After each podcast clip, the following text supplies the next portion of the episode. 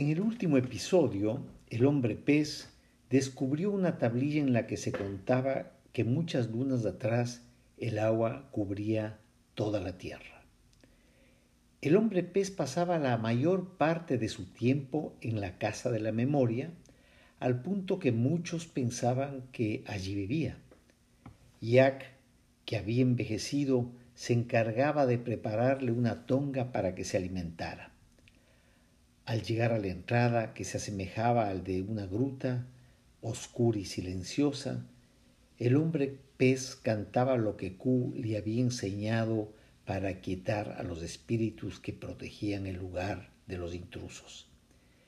Ya en el interior de la gran casa recorrí el laberinto en forma de caracol hasta llegar al lugar en que se hallaban las tablillas más antiguas. Allí encontró aquella que narraba el tiempo en que el sol casi se extingue.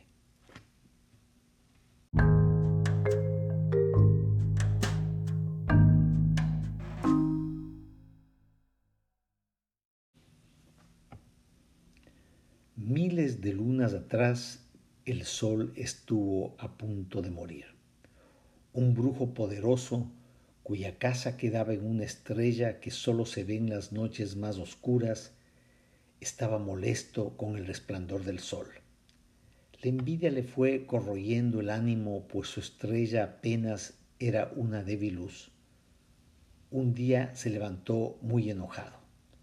No he pegado un ojo en toda la noche, dijo. Luego de escucharlo, todos los de su casa se escondieron.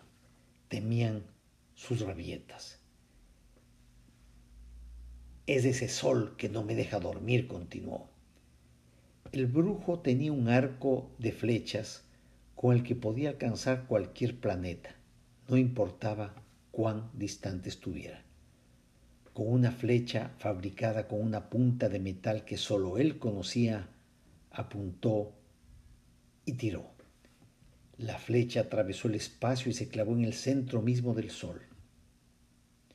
En la aldea nada se podía saber de lo que sucedía en el firmamento hasta que el sol demoró en salir y cuando lo hizo era una mancha gris que apenas alumbraba. Era un sol moribundo. Los hombres que registraban el paso del tiempo, que anunciaban la lluvia y la sequía, los eclipses y la llegada de las ballenas, advirtieron que en el centro del sol había nacido una mancha oscura. No pudieron explicar su origen cuando los miembros del consejo, los viejos del consejo, les pidieron una explicación. La tierra se subió en la penumbra que hacía que día y noche apenas se distinguieran y el calor desapareció. Los humanos encendieron fuego para alumbrarse y abrigarse. Los animales, desorientados, deambulaban por el bosque y las praderas sin saber dónde quedaban sus guaridas. Las aves graznaban y piaban desesperadas pues no sabían cómo orientar su vuelo. El agua se convirtió en piedra blanca. Las plantas dejaron de crecer, con lo que los hombres, los animales y las aves se vieron privados de alimento. Los peces también se marcharon en busca vana del calor.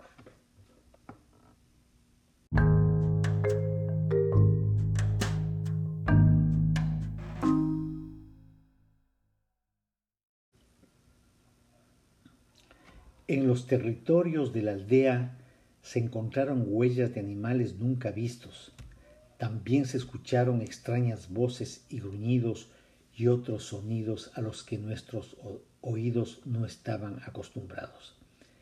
El temor anidó en nuestros corazones. El consejo envió a los hombres más valientes a mirar lo que sucedía en los bosques de los alrededores. Al regresar, contaron sin poder ocultar su miedo que habían visto enormes animales cubiertos de pelo con trompas parecidas a las del oso hormiguero, pero mucho, muchísimo más grandes, que largos cuernos nacían de sus cabezas. También vieron animales parecidos al jaguar, pero más grandes y con unos colmillos que salían de sus fauces amenazantes y mortales. Nada parecido se había visto. Pasado el tiempo se hizo presente en la aldea una multitud de hombres, mujeres y niños que buscaban refugio. Provenían de una aldea que siempre había sido considerada la frontera, pues está ubicada al borde del gran río, más allá del cual se extendían los extensos bosques. La falta de comida los había convertido en espectros de ojos hundidos con la piel que parecía un cuero amarillento y reseco no cesaban de repetir las historias más atroces. Huían del hambre, de los animales monstruosos y también de los hombres de los bosques que, de mucho tiempo atrás, habitaban en los territorios de la estrella que iluminaba el reino del frío. A pesar de que en la aldea se, les diera cobijo, no se sintieron seguros y apenas repusieron algo de sus fuerzas, el miedo a los hombres del bosque pudo más y continuaron el camino hacia el territorio de la estrella solitaria, el hogar de las ballenas. Los hombres de los bosques sabían cazar a los animales más grandes de cuernos largos, pero no satisfechos con tener abundante comida, saqueaban y asolaban lo que encontraban a su paso.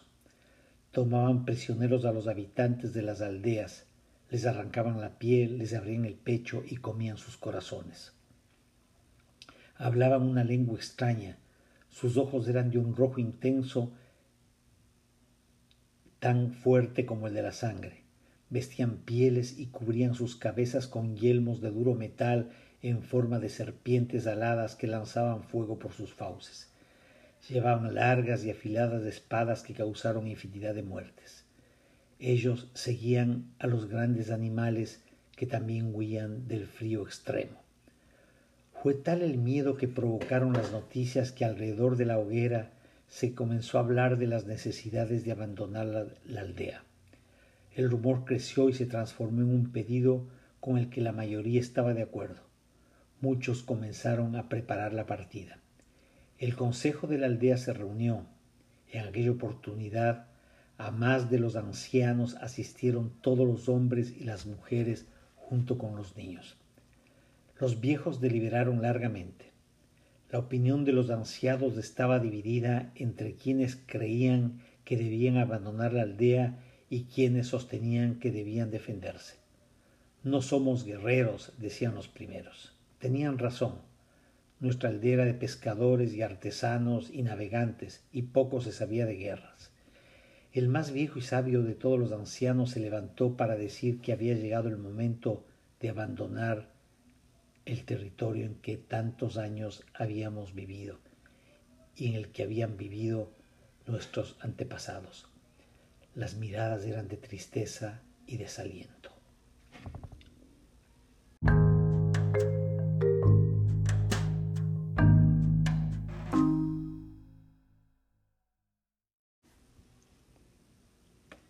Nem en la reunión y obligó a callar al más viejo y sabio de los ancianos, que en ese preciso instante daba la orden de abandonar la aldea. Defenderemos la aldea, dijo con tal convicción Nem que enmudecieron todos los que estaban allí.